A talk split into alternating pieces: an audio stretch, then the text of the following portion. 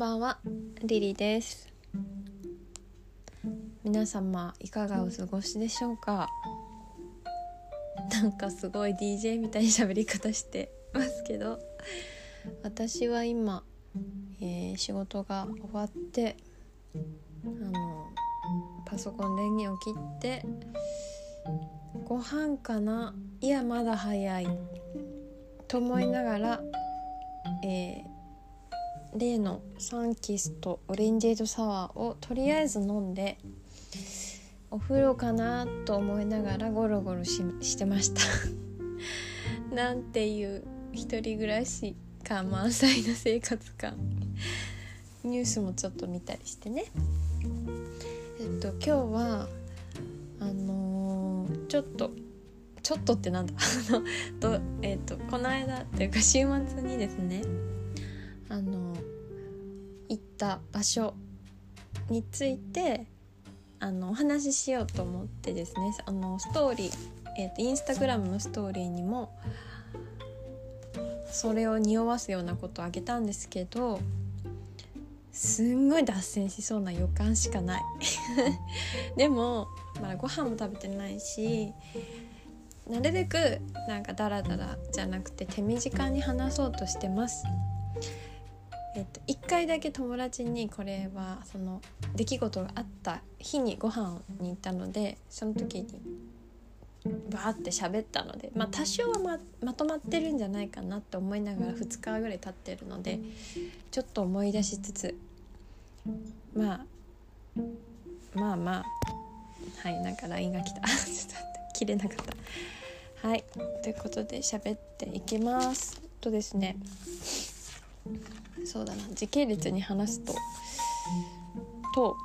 えー、遡ること。2月27日土曜日にですね。あのまあこの間ラジラジオじゃないや。この音声配信でも撮ったんですけどハービー山口さんという方のお話をさせていただいて。でそのハービーさんが27日オンエアの、えー、マリエさんの JWAVE12 時から、えー、15時まで放送しているあのラジオ番組「シーズンズという番組にゲスト出演されていましてそれもあの私が前展示会に行ってあの写真を見てた時に「僕ね今度ラジオでやるんだよね」あこれ真似なんですけど。全然似てないと思う。あのでもそういう喋り方だったような気がする。なんかあ僕ねこのラジオですよ。マリエさんっているでしょ。みたいなのをなんかみんなに喋ってて。私は後ろでちょっと小耳に挟んですけどやっぱラジオ好きラジオラバーとしては「ん？マリエさんってもう土曜日のシーズンズじゃない?」ってもうすぐ分かったんですけど。JWAVE のって言ったんで。あ間違いない。シーズンズだ思ってあのあ絶対聞こうと思っていてそうで27日調べて「ゲスト」って書いてあって「聞きます」って言ってでまあ聞いてたんですよねリアルタイムで。で聞いてた時にまあその話はまあタイムフリーとかで聞いてもらったり ラジオの話をしたいわけじゃなくて、まあ、ラジオのあの最後にあの多分当初予定になかった情報としてあのハービーさんがご了承っていうかなんかねじ込んだ情報があってですねそれがあの神保町でも展示会してるんだけどいや僕ね渋谷の文化村東急文化村でも展示してるだよみたいなことをね最後ギリギリでねスワッてスワッてあの滑り込んだんですよね。でそれでまりえさんが「めっちゃやってるじゃないですか」みたいななんか素の感じでリアクションしてお忙しいですねみたいな。そこでまあじゃあさようならって終わったんですけど私なんかその時にあって思い出してそういえばあのあちょっとなんかちょっと酔ってるな私。なんかあのですねあの私が展示会に行った時はその展示はですねあのまあパンクパンク系とかちょっと情報が浅いんですけどあのその展示がそのカラーのねロンドンのあの40年前のお写真。まだハービーさんがまあ若い時に撮られたカラーの時代のお写真でで私が好きになったお写真がモノクロの写真だったのでまあもちろん素敵なんですけど私がまあ好きになったきっかけの写真とは趣が違っていたんですよね。でその話をですね、まあ、初めて会ったハービーさんにあのしたんですよね私あのモノクロ写真を見てあの写真を見て好きになりましたという話をした時にご本人が「あ君モノクロ好きなら今渋谷の東急の文化村ってあるだろ?」って私知らなかったんですけど 文化村であのー、展示してるからそっちも行ってみてって21日に言われたんですけどそっから忘れてたんですよ。もうスッパーンって抜けててであのー、27日にラジオで滑り込みであの告知してくださった時にあっって思い出してで28日あの翌日は予定があったのであれ今日しか行けないってあのググったら2月28日までって書いてあってあもう今日しか行けないやんと思って急遽、まあ、予定を変更してですねあの、まあ、1人の予定だったんでいくらでも変更できたのであの変更してあなんかちょっと乾燥してるシュッシュしよう自由すぎる。あの予定を変更していくことにしました。でその 文化村っていうのがですね私はもうなんか文章の文に化けるにブリッジ。ブリッジ？ブリッジじゃないわ。ビレッジ。の 村。村の奇変なやつ。あのその文化村と思ったんですよね。文化に村。そしたらなんか全然違ってアルファベットで文化村っていうなんかすんごいおしゃれなとこであの検索したらわめっちゃおしゃれな場所やんって多分あの皆さん検索したら分かると思うんですけどそこのえっ、ー、とですねブックショップナディフモダンっていう、まあ、ブックショップの中のあの一角でやられてるあのですね2人のパリ店というあのものでした。であのまあ、その文化村のザ・ミュージアムというところにで、えっと、パリパリのその写真家の方のかあの展示があってでそれに合わせて、まあ、その併設してるブックショップでも2人のパリ展をやってます。で、えっと、これですねあのホームページ読んだまま言うと、えー、スナップの名手ハービー山口とアートディレクター堀内誠一の、まあ、彼らが写し描いたパリをご紹介する小さな2人展です。ということであの、まあ、まあ私はハービーさんだけ、まあ、ちょっと見れたらいいなみたいな感じと あとですねそのナディフ・モダンっていうのが もしかしたら私十数年前に来てるかもしれないっていう 十数年前にそれなかったかあったか分かんないですけどもしかしたら十数年前に来たんじゃないかっていうちょっと思い出のある場所でといっても当時まだね全然スマホでもないですしあの正直行ったとしてももうほぼ記憶がないんですけどなんとなく渋谷でなんかね台形の形をしたすごいおしゃれな写真集がある本屋に行ったっていう記憶があるんですよね。でその時はカメラマンの友達にあそこいいよって教えてもらって行ったもうなんかその当時はもうバリバリ田舎娘なので、まあ、今もですけど初めてそのおしゃれな空間に行ったのでもう挙動不審ですよ。であのなのですごい印象に残っていてしかもなんか本屋なのに細長いしなんかすごいおしゃれなポストカードとか売ってるっていうイメージででなんかもしかしてその時の場所なのかなっていうそれを確認したいという意味も込めて、まあ、それくらいのあのことで行ったんですよね。はいでちょっと早口ですね今日。あの 盛りだくさんなんでちょっと早めにたたか喋ってるんですけど。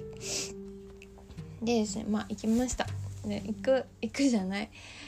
まずその今私スラとナディフモダンって言ってますけどナディフってなんやねんって感じであのモダンはなんかモダンっていうね、調べればいいんだけど。調べてみようかな今。なんかその発音がよく分からなくて。もうどうでもいい話。レフ。意味で調べてみましょうね。あのあ意味で出てこない。造語？わかんない。わかんなかったです。意味はない。意味はないことないと思うけど。なんか意味がちょっと知ってる方がいたらナディフって意味教えていただきたいんですけど。あの今グググったけど出てきませんでした。あのあアルファベットでやったら出てくるのかな。あの発音が分からなくてとか私まず場所迷ったんですよね。文化村ついてナディフモダンどこにあるか全然分からなくてすごい迷ってですね。でもその時点で私10年前に来た場所じゃないわって思ったんですよね。だから友達にも私これから十数年前に行った本屋さんにまた行くことになるかもしれないキラキラみたいな感じの LINE を送った数時間後にあなんか違うわもうあの時の自分を恥じたいみたい恥恥ずかしいみたいなあの送ったぐらいもうなんかもう全然違う場所じゃんって、まあ、その時は思ったんですけどあのそうそれで迷って受付のお姉さんお姉さんに場所聞かないといけないって思ったんですけどなんか発音が自信なくてありませんか？そういう時。なんかナディフなのかナナディフん？ナディフなのかなんかナディフモダーンなのかなんか分かんないけど。なんか発音が分からなくてすごいあの今も間違ってるかもしれないんですけどすごい恐ろしい。あ本屋本屋さんありますよね。みたいな。ナディフナディフモダモダンかな？みたいな感じでなんか分かってるような分かんないような感じであの聞いた「あナディフモダンですね」って言ってくださったけど本当に正しいかどうかも今はちょっと自信ないんですけどまあそれでなんとかそこにもう何回ナディフって言ったっていうぐらい今ねたどり着きましてででもそのたどり着いた時にはかなり自分の記憶に似てたのでもし10年以上前があそこにあったらあれかもしれないんですけどはいでたどり着いてしたらねあの何ていうかね小さい建物なんですけどちょっと2階建てみたいな2階建てっていうか2階があるんですよね本屋さんの中で。これは説明がすごく難しいんですけどとにかく2階があるんですよ。で入り口入ってすぐ2階に上がってすぐ目の前に写真展があって。でですねその今回はそのハービー山口さんと堀内誠二さんという方のあの2人のバリ店だったんですけど堀内誠一さんっていうのはお名前わかあとか、まあ、作品を存じ上げておりませんであの見た瞬間「えっ!」ってなって私全然見た目は「ふんふんふん」みたいな顔しますけど心の中「待ってええみたいななってたんですけどなんかそれがあの絵本が置いてあったんですよね。なんかそのあのいろんなイラストイラスト？ちょっとなんだろう。なんだちょっとプロフィールが何と言ったらいいか分からないんですけどあの絵を描かれている方でグラフィックデザイナーもされている。あの今はね亡くなってる方なんですけどであの何をそんなびっくりしたかっていうとですね私あの自分が一番好きな絵本がですねあるんですけれどもその絵本の、えタイトルが「グルンパの幼稚園」っていう絵本なんですね。で子供の頃からあのすごく好きで一番好きな絵本だと思います。うん、なんかこうなんやかんやいろんな好きなあの絵本があるんですけどあの一番好きな絵本ででなんとその絵本の絵を描いた方が堀内誠一さんだったんですよ。知らなかった。だからその絵本が置いてあったんです。それを見て「えー、マジ? 」ってなってて「えグルンパいるじゃん!」ってなって「え堀内さんグルンパ描いた人？マジで?」みたいな。なんかラップ。になってですね。であのもうあのもちろんあのななんですかねこあの手に取ってですね見てふわーってなっててもうグルンパーっていうのは あの、ね、今の段階でグルンパーって何って感じだと知らない方思うと思うんですけど象なんですけどなんか象象なんです。象の、まあ、絵本の内容の話はまあ特にあのいいかなと思うんですけどあの、まあ、読んでいただきたいんですけど、まあ、もちろんストーリーは別の方が書いてるんですけど持ってきてるかな。さすがにあの一人暮らし東京に出てくる時にはあ実家にはあるんですけど持ってきてはないかな。ねえちょっとなんかくしゃくしゃになると嫌だから持ってきて今本棚を見てますけど自分の。なかった。でもあの本当に好きでどれぐらい好きかというとグルンパのなんかちっちゃいなんな30センチぐらいかな。40センチぐらいかな。あの人形をネットで買ったぐらい大人になってからあのでなんかベッドの何て言うんですか頭のとこに置いて寝て撫でてたぐらい好きだったんですよね。でまあそういうぬいぐるみとかグッズが出るぐらいもちろんすごい有名な人気のあるお話なんですけどそうなんか私象とかね馬とかそういう動物が好きなんですよ。であの、まあ、その動物が好きだからってわけじゃないけどあの、まあ、とにかく本当にあのグルンパっていう象さんの話でざっくり説明するとグルンパはすごいあの汚くて臭くてあの嫌われ者の象さんでであの仲間から「お前なんか出てけ」って言って追い出されるんですよね確かあのそういう感じ最初は。であの一人で旅をしてあのいろんなことに挑戦するんですけどいつも失敗するんですよ。なぜかと大きすぎるから 何か作っても大きすぎてでお前が作るもの全然ダメなんだよってなって自分の居場所がないんです。どこに行っても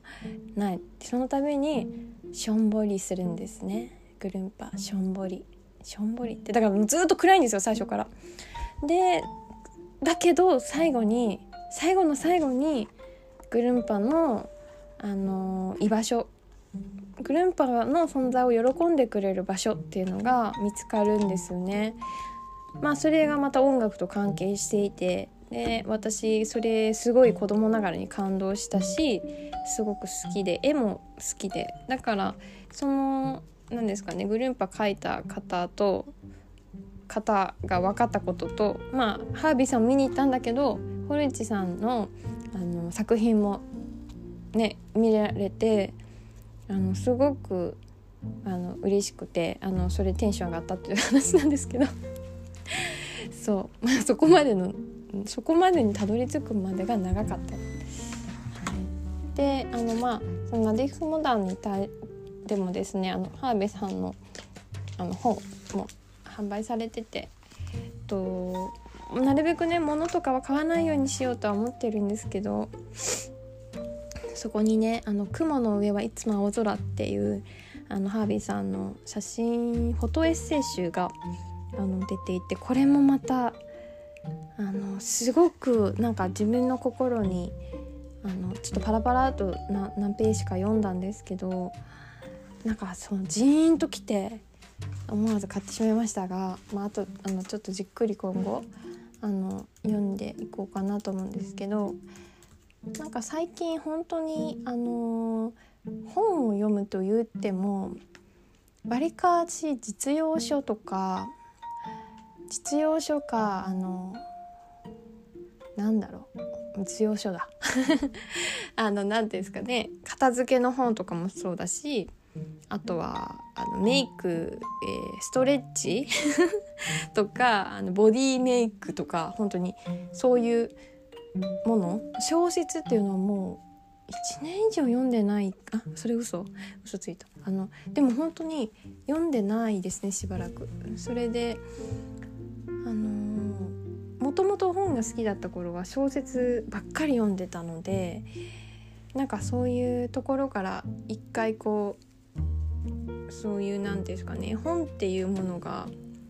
何て言うのかなや役立つものとして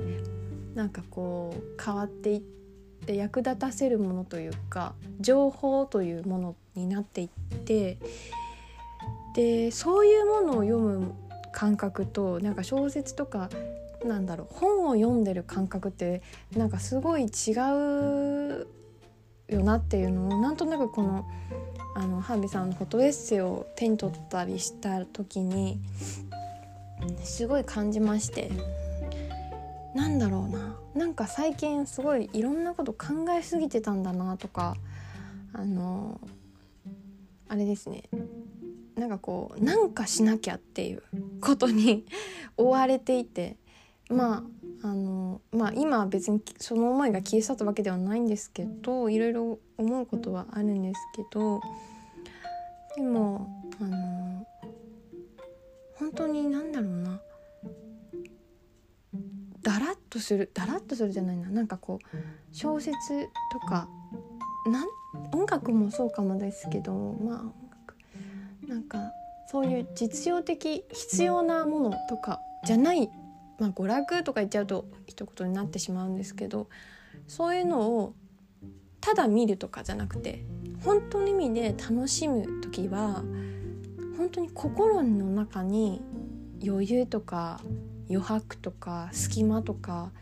ないとなんか本当の意味で楽しめないだなっていうのを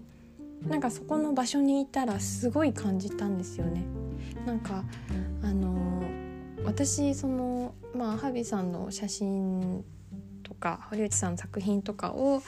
まあ、見ながらあとは本屋自体もとか図書館とかも好きなのであの本並んでるのも大好きなのであのまあ言ってたんですけどあの本屋自体も好きなのでちょっとあの本当に一つずつ舐めるように 隅から隅まであのちょっと味わい尽くしたいみたいな気持ちでじっくりどういう本をあの、まあ、取り揃えているんだろうと思ってあのゆっくり見て回ってて、まあ、そうやってこう時間をかけて1時間以上ですよね。なんかこうゆっくりゆっくりこう時間をえーと、かけていった時にあのなんとなくこうよよ余白みたいなのが自分の中にできていくような感覚になってなんかだんだん落ち着いてきたんですよね心が。であとですねすごく良かったのがあのナディフ・モダンさんの「店舗で」えっと、かかってた音楽があのはるか中村さんっていう方の「ピアノの音楽なんですね。でなんで分かったかというとですね私実はあのはるか中村さんを知ったのが2020年かな昨年の多分緊急事態宣1年前ぐらいですね緊急事態宣言出たぐらいの時ってもう何で知ったかはもう全くあ分かった思い出したそれもラジオだ。すごい。杉咲花ちゃん。女優の杉咲花ちゃん好きなんですけど杉咲花の「フラワー東京」っていうあの日曜日8時から朝8時からやってる番組があります。宣伝。東京 FM 全国ネットです。その番組の杉咲花ちゃんが紹介してたんですね。このはるか中村さん。確か確かですけど。それで聞いた時にもう一瞬で心を奪われて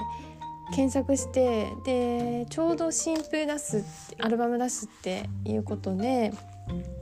それがですねあの ミュートピアノっていうまあミュートピアノっていうものがあるわけじゃないと思うんですけどあのピアノのあのミュート分かる人は分かると思うんですけどあのペダル踏むとミュートになるんですよね音が。あの私も家でピアノ弾いてた時実家で弾いてた時はやっぱうるさいと迷惑になるのでミュートで練習したりしてたのですごい分かるんですけどそうそうミュートピアノであの全編ミュートピアノの演奏のアルバムを出されたんですよ。それが「スティルライフ」っていうあのものでもうジャケットもめちゃめちゃいいですしもうなんかもう全部がタイプ。だって音楽だけじゃなくてジャケットの写真とか、まあ、曲もタイトルの感じとかなんか質感ですよね。音の質感物の質感。あこれ好きだなって。欲しいってなって買ったんですけどあのまあ、これなんかインスタにもでもかなりストーリーでも投稿でも紹介してたんですけどあのねその「ステルライフの」あの私がね持ってる、えーと、CD は1なんですよね。でかかってたのは2なんですよね。で私2は実はあの持ってないんですよね知らなくて出てるの。それででもかかってる音楽も同じ雰囲気だからこれはるか中村さんじゃないかなと思いながらふっとしてそれがもう2もめちゃめちゃ心地が良くてあの私があなんか本当にいいなもうあの本当に音がねあの溶け込むんですよね空間に。それでそうやって思ってたらお客さん別のお客さんで、うん5年店内にかかってる音楽何ですか?」って店員さんに聞いてる方がいてちょっと店員さんが「あこれはるか中村さんっていう方でこちらにありまして」って言ってなんか 本当に本当にそうだったと思って「やっぱりね」って心の中で思ってたんですけど。そうなんか本当にあの、まあ、これ本当に、まあ、ググググってか YouTube でもとアップされてると思う思う、多分分かんないけどあの思うんですけどあの聞いてみたらあの好きな人はすごく好きですね。なんかあの友人があのカセットテープの音にハマってる方がいてなんかなんでっていう話を聞いたら音が丸いっていう話をしてたんですけどまあなんか何言ってんだろうと思ったんですよね。何言ってんだろうと思ったんですけどなんかこうあなんかそう思うとはるか中村さんに通ずる弁もちょっとあるかもっていうあの違いますけどでもあの本当に何だろうな溶け込む丸っこい角がない優しいミュートピアノの音で本当になんかねすっごく天気がいい日にこ木漏れ日がわーってあって風がファーって吹いて春のあの感じのあったかい感じで聞いてると本当になんか心やら何やら浄化されていくようなあの感覚になって去年あの緊急事態宣言出た時とかそうですね5月6月とかはずっと聞いて聞きながらずっと在宅で仕事していてすっごい浄化されてる集中集中がすごいできるんですなんか邪魔しない上に安らぐ上に集中もできるってなんか私売り込みみたいになってますね。でも本当にそうでで、ま、その2の曲がかかってたってこともあって心もこう穏やかになってそれであのあの本をですねいろいろ見てました。なのであの、他にもいろいろこんなに本買ったの？久しぶりだなっていうぐらいさくらももこさんのなんかポエム集みたいなちょっと今手元ないああったかあの昔とか私詩詩集とか好きで買ってて読んでたりしてたんですけど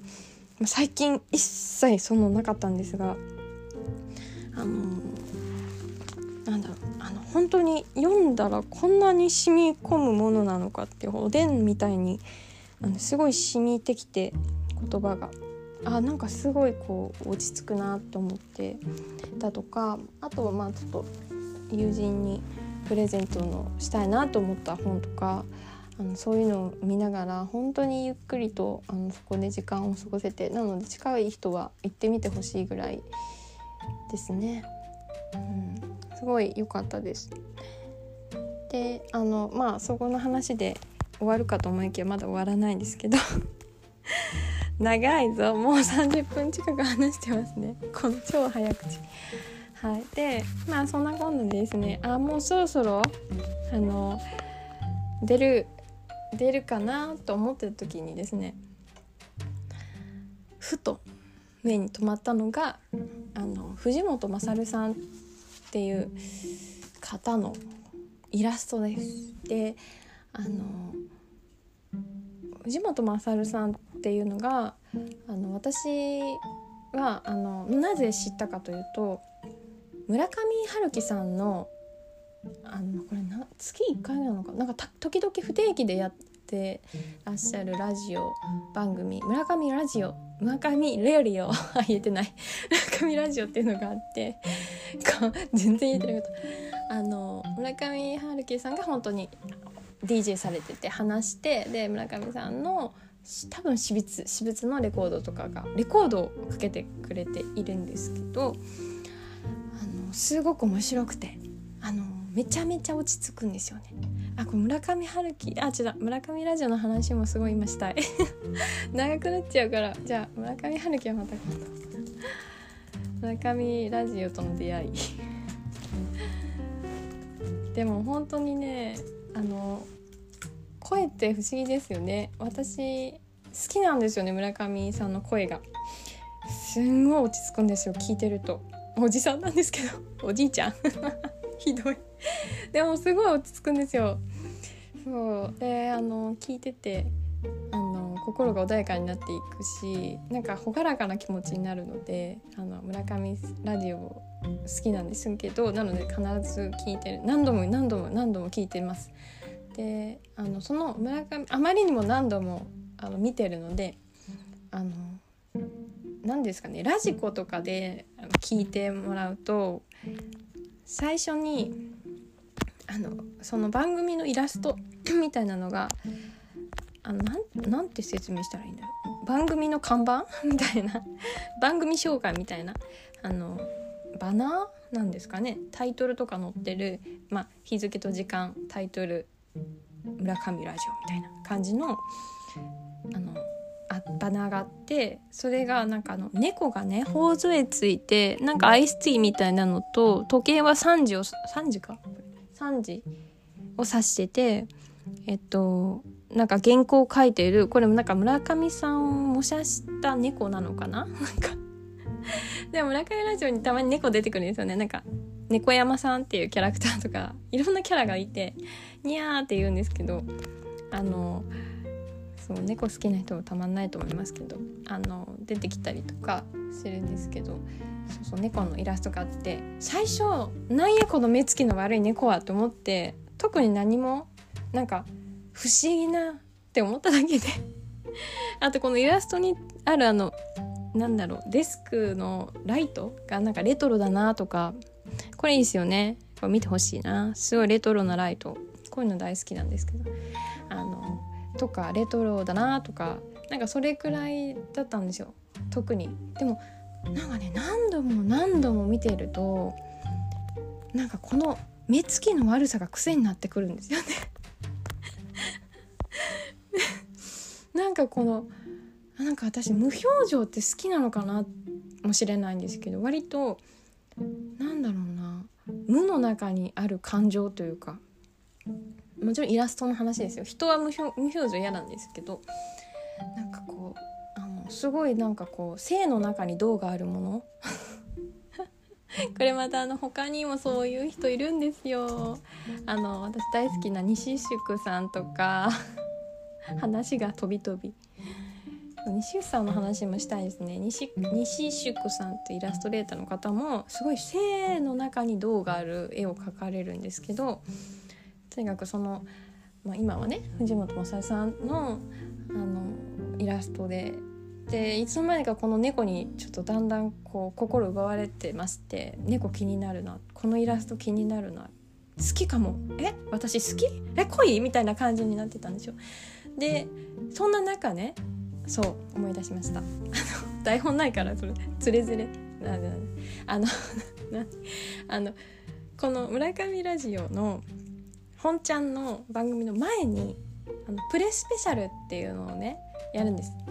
あの必ず。30分1時間あるかな。なんかあのでその時の DJ はあの坂本美雨さんっていう方がもうまた美雨さんの声がめちゃめちゃいいんですけども知ってる人の方が多いかもしれないんですけどあのあの坂本龍一さんの娘 さんなんですけど、まあ、それをもう全くなしでもあのなしから好きになってるんですけどあの美雨さんは「あのディアフレンズっていうラジオ番組をもうずっと長いことされていてディアフレンズのファンでもあるんですけどあの本当に声が声がもうっていう それだけの説明でいいんじゃないかなって。声がとにかく素敵であのそのみゆさんがあのプレスペシャルを主にまあみゆさんともう一人男性の方ごめんなさいちょっとお名前というか、まあ、検索したら出てくると思うんですけど男性の方がこう掛け合いながらやるんですけどあのそのねあの中でまあ、こういう、まあ、宣伝だったりプレスペシャルは次その本ちゃんの宣伝だったりとか、まあ、いろんな話をするんですけどで最後の最後にえっ、ー、となんか突然なんでそういう話私もなんかなんとなく聞いてたので プレスペシャルはねあの宣伝みたいな感じなので、まあ、本ちゃんじゃないので、まあ、なんとなくこう BG 的に聞いてたんですけどあの今藤本勝さんのしおりがもらえますみたいなことをちらっと言ったんですよね。で「えなになにもらえるの?」とか思って「ごっちゃん」あごっちゃんってなんだ なんかごっちゃん大切ないやいやてかあのなんかもらえるのは欲しいなってなんか思ってでなんか「え何どこで?」って思ったらなんか東京限定店舗限定で8店舗くらいだったんですよ。でなんか丸善と純駆動だけでなんか渋谷丸の内とかってなんかなんもうパッパパッパって言っていって丸の内本店池袋本店みたいな。でまあまあ本当そういうぐらいしか聞き取れなかったんですけど。まああのあそうなんだって思って。渋谷丸の内ぐらいならいけるかなみたいなことでもし近くまで行くことがあったらちょっとどんな本屋かも含め覗いてみようかなみたいなことをなんとなくこう頭の片隅に入れてて特に予定はしてなくてもし近くまで行ったら行こうかなみたいなぐらいだったんですよ。で話戻ってナディフ・モダンさんでその藤本雅さんの本が見た時にそのしおりのことがパーンってこう私の中で思い出されてあ待ってここ渋谷じゃんって待って藤本さん本あるしえちょっとこれと思ってググったんですよねその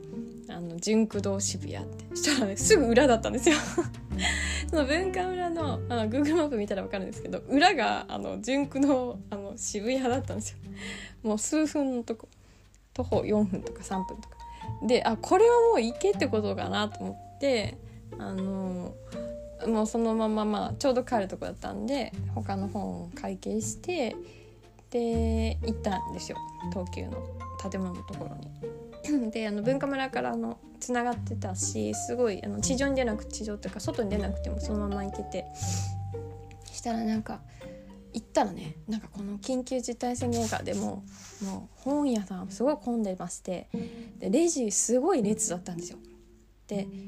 なんとなくまあこれ田舎の人間だからか分かんないですけどなんかもう関係ないか私だからあのなんかあのカウンターで聞かないとわからないんじゃないか。カウンターのなんか店員さん優しそうな人を選んで 聞いて。あのちょっとあのしおりもらえるって聞いたん聞いたんとちょっと耳にしたんですけどみたいな感じで聞こうと思ったらすごい並んでたんですよ。でえなんかすごい並んでると思ってでもすぐそこでシュンってあの弱気になってですね。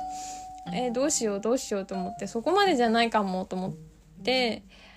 でもとりあえず藤本雅さんの本欲しいなと思ってえっていうかでも私イラストしか知らないでどの辺のコーナーに藤本さんの本があるかも全くわからないんですよ。でもそれを聞くにもなんかすごい混んでるしえどうしようって思って歩いてた目の前に 目の前にねなんか棚があって棚壁？なんかその柱がなんか棚になってちょあんまり記憶がない記憶がもうほぼないんですけどでもとにかくそういう陳列棚があってでそこに藤本さんの本が特になんだろうポップで藤本勝とか書いてあるわけでも何でもなく8冊ぐらい全部違う種類のタイトルが1冊ずつポンポンポンポンポンポンって置いてあったんですよ。本当に考えてたらパッと目に入ってで本当に1冊ずつ1種類ずつが上4段下4段ぐらいの感じで置いてあってええ？って思ってこれ何コーナー？ってまず思って。何コーナー？って思っていやでもなんかいやまあいっかここにあるしえここにあるしこれこれ買っていいやつ？みたいな感じで後で手に取って。であの私あの内容はなんとなくナデナディフのブックショップで読んでたのでなんとなくこれ欲しいなっていうの決めててあじゃあもうこれをもう買う前提で会計レジってレジの人に聞いてみようかなみたいな。そしたらさって差し込んでくれるのではとかって思いながらなんかそういう甘いねゆるい考え考え持ってる人間なんで。あのでももう目の前にどこだろうと思ったら目の前に出てきたからもうこれもう変わった方がいいんじゃないかみたいなね変なあのシンクロニシティが出たので。あの変なって変じゃないけど。そうそう。でなんか でもそのコーナー見てるのは私とちっちゃい子供だけで なんかちっちゃいなんだろうまだ私の膝ぐらいしかない男の子がめっちゃその壁をバンバンバンバン叩いててなんかなんかねあのフリーなんだろう本当の商品には触れてないんで注意しなかったんですけどなんかちょっと何ですかねご自由にお持ちくださいみたいなねなんかちょっとフリーのなんかその用紙が入ってるケースとかなんかすっごいベタベタ触っててすごい叩いてたんですよね。なんか私その子すごい観察してこの子は一体手に取るんだろう取るんだろうかどうなんだろうかって私の足の周りをうろうろうろうろうろしてて親どこ行ったんだろうとか思いながらそのコーナーにいたのは私とその少年だけだったんですけどもうでもその少年からちょっと早く離れたかったのもあって。まあいいやもうこれでいいやってなってもう目の前にあったのを取ってレジに行って並んでね行ったんですよね。したらあの一応レジですごい、まあ、混んでるんでテキパキしてるんですよね。で行ってな聞かなきゃと思ってこれ聞かないと後悔するやつじゃないですか。でもちょっと忙しいとこ申し訳ないんですけどあのこれってしおりもらえるって聞いたんですよねみたいな話をしてでももう終わっちゃってますかね？みたいな感じで聞いたらなんか予想外にしない。きょとんとされたんですよね。まさかのきょとんってされて。えめっちゃ恥ずかしいやつですよ。え？って思って。えしおりですか?」って言われて「ああああはいしおりしおりもらえるって聞いあ間違ってますからあ私間違えちゃった?」みたいな感じで すぐ弱気だったらなんかあの「えポストカードじゃないですか?」って言われて「えポストカードじゃない?」と思って「いやポストカードじゃなくてしおりだと思うんですよね」って思言ったらあのー、なんかその店員さんの女性店員の女性がその嫌な感じなかったんですよねすごいそこすごい混んでるからさ「何この客もうさっさとしてよ」っていう感じ出されたらこっちも心折れたんですけどなんかすごいね優しくてあの親切なあの女の人だったんですよ。で私ちょっとノロノロしてたんですけど 初めての場所だからあのすごいねあのなんかすごいあの丁寧にポストカードじゃないですか?」って聞いてくださって「いや違うと思います」って言ったら「しおりですか?」って言って「はあはあ」って少し考えて「何で知りましたか?」って言われたから ここで言うのかと思ったけど「村上春樹さんのラジオで」って言ったら「あーはいはいはいはい」みたいなリアクションなんかすごい遠い昔から引っ張り出したみたいなリアクションしてもうなんかとっくの塔に配り終わってたみたいで なんか「あそんなこともあったわね」みたいなリアクションされて「あもうすでに配布終わってます」って言われて「あですよね」みたいな顔をしてまあ私もどうしよう何が何でも欲しかったわけじゃないからまあまあまあそういうこともあるさと思って特に特にまあ「ですよね」みたいな感じで「あいいです」みたいな。そしたらなんかあでも今はその代わりにポストカード配ってるんでよかったらどうぞって言われたけどそのどうぞってどこにって思ってまずえどこにあるんですかって聞いたらあ今その藤本勝さんのパネル展をしてるんですよって言われて。であのどこでってなって それもなんか地図みたいなのを出してくれて。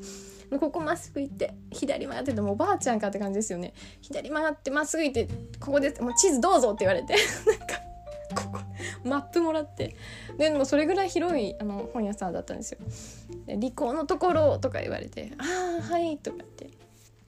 であのあのもらってその地図をね もらってテクテク歩いてってそしたら本当にあのパネル展があのストーリーインスタグラムのストーリーにもちょっとあげましたけどあってですねそこにちゃんと何十冊もブワーっと本がありました。並んでました。で私が取った私が手に取ったあの棚は何だったのかっていうもう一切分かんないですよ。今でも。あれは一体何？なんかあまり？みたいな。こんなこともしてますとか何も書いてなかったんであそこになんか看板とか欲しかった。もう子供を取ってたのかな？わかんないんだけど。ポップも何もなかったんで。で私あのあそこからなんかあの結構ボロボロになったやつ買ったんですけど。でも実際ちゃんと綺麗なコーナーがあってたくさん本があったんですよ。であここにあるんあったんだと思って。そしたらなんかポストカードがあってなんかご自由にお持ちください的なあの購入された方はご自由にお持ちくださいみたいな感じで書いてあってすごい自由なあの場所でしたけどあの1枚いいてあの本も買いまして、はい、でもうそのねあの まあちょっとテンション上がり気味で喋ったんですけどいつも私こんな感じの喋りをしてるのですいませんなんかうるさくて。はい、もうこの本当に普通に友達に喋る感じで酔っ払いながら喋ってしまいましたでもその私が 購入したのが「あの生き物のすべて」という本で本というか4コマですね4コマ4コマ集でこれがすごい面白いんですよね。これも本当に同じくあの同じくというかやっぱこういう本当にねあのすごい失礼を承知で言うとバカバカしいんですよ。めちゃくちゃ。本当バカバカしいんですよ内容が。やっぱこんやっぱこういうバカバカしいさっていうのが人生に必要だなっていうのをすごい感じました。なんかあの私がそのインスタにも書いてる「あのラブイズユーモア」っていうのは一応自分の中ではあのなんだろう大事にしている言葉なんですけどあの本当にこういうユーモアではないかな。でも本当にこれ読んでるとニヤニヤってしちゃう。ニヤってしちゃう4コマの連続なんですね。はい、なのでこれは本当にあのまだ私買ったばかりで全部読み切ってないんですけどなんかもう全部読み切るのもったいないぐらいちょっとずつ読んでて。であのなんだろう他にもいろいろ本があってですね。あの傑作編っていうのかな？完全版みたいなのがあの出たということで。でこの生き物の全ても一回品切れになったのを復刻復刻？復刊したものらしくて。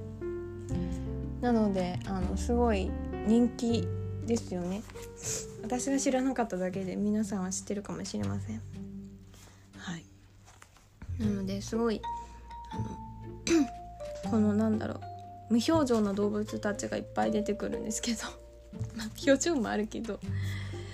この何とも言えないのがじわじわくる感じがちょっと今一番ハマっていることであのまさかのハービーさん。だとか、うん、実際言うと20先週かな？から続いてるんですね。先週からラジオから本屋からグルンパからの藤本さんからの生き物っていうねなんかよくかんない。結局生き物だったって生き物は全てだったっていう。生き物は全てだったっていうなんかオチなんですけどあのオチっていうかまあこういう流れで48分も喋ったということでした。まあちょっとこんな感じのことが私のあの日々です。のでもうこういうことばっかりよく聞いていてまああの面白いですよね。シンクロニシティとかも自分の人生の中ではかなり起きていてなんかまああの割とあの直感みたいなのはあのた大切じゃない楽しんであのなんか使っているのであの直感で何でもかんでもあの何でもかんでもじゃない 何でもかんでもじゃないですけどこういうのってなんかちょっと直感でいいなって思ったりとかあのっていうのは結構あのすごく大事にしていますあとはもう私が単純に自分がいいねとか自分が好きって思ったことを人に喋ったり伝えたりすることがすごい好きでこれでもすごく抑えていてあの昔はもっとひどかったっていうか ひどかったっていうか、まあ、すごかすごいああありますね。はい、あのすごいあの情熱がすごくてあのそうやって人に言われることもありましたね。まああのヒロヒロっていうのがスピードが大好きだった頃とかあのですかね、まあ、好きなものは割とすごい明確にあって好きだみたいなタイプの人間なので割とこう人に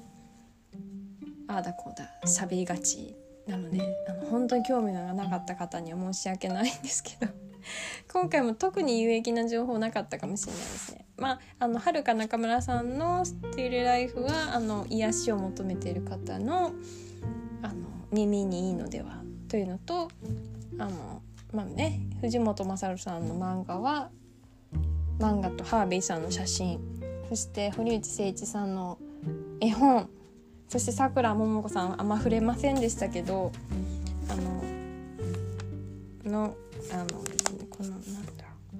なんて言うんだろうこれなんていう本なのかな。うんあのね最後にね谷対談が谷川俊太郎さんとの対談が入ってるんですけど。でも、本いいよねっていう感じで全然閉まらない ですけどまああのはいそういったなんかこうなんか自分が割とこれだけあのー、わーって感情が動くのでいい時もわーって動くんですけど割と落ち込む時もうわーって落ち込むんですよね。落ち込むっていうかやっぱり感情が激しいと良くも悪くもあるので割とその悩んだりとか悲しんだりとかっていうこともあるのでなんかそういう時にこのちょっとこう気分というか視点を変えたりとかっていう時にこういった本とか音楽とかが助けになってくれたりとかするなと思ってるので今私が喋ったいくつかのあの素晴らしい方々の作品は全ておすすめなのであのもし何か直感で気になるなと思ったものがあったら是非なんやかんや手に取ってもらえたらいいなと思いました。あとはもうほんとまだまだまだまだちょっとまだ話したいことが話したいことというか好きな人はたくさんいるのでなんかそうですねあの話したらいいなとかまあ思います。うん、さっきちらっと出た日宿さんの話はまたしたいですね。この間それ撮ろうとしたんですよね実は。でもなんか迷って迷ってやめちゃいました。でもまたするかもしれないですけど。やっぱこんなに完全に素なのでなんかどう思われるかなっていうのもなきにしもあらずこんなに喋るのかってあの言われることもあるのですごい喋りますね私は。はい、そう。今日のまとめ。あななんかちょっと閉まらないので。そうですね。なんかちょっとこれまた本読んでいいのかなっていう話ですけど別になんか営利目的じゃないので。じゃあえー、なんか歌ってもいいんですけど。急に歌いだしてもいいですね。うん。あこれあのさくらももこさんの本から、まあ、ポポエムみたいなものなのでちょっと一つだけ読みますね。お腹。人間は人間を作れないけれど人間しか人間を作れない。人間は犬を作れないけど犬は犬を作る。難しいのにお母さんのお腹はちゃんと作るよ。っていうという詩。桃子さんの詩です。こういったあの内容のあのものがたくさんいくつもあります。すごくすごく好きです。すごくいいです。はい。ということで長くなりました。もう最長ですね。54分も間もなく55分になります。ありがとうございます。こんなに聞いてくれた人はきっと私のことが好きなんだなって 思ってますのでこれからもよろしくお願いします。はい。呆れないで言ってもらえると嬉しいです。ありがとうございました。ではまた何か配信したいとみんながえ？え？って言っちゃった。みんながみんな聞いてくれた人とかあのなんかこう生活にときめきが出るようなものを紹介できたらと思ってますので。ではまた。リリでしたおやすみなさい。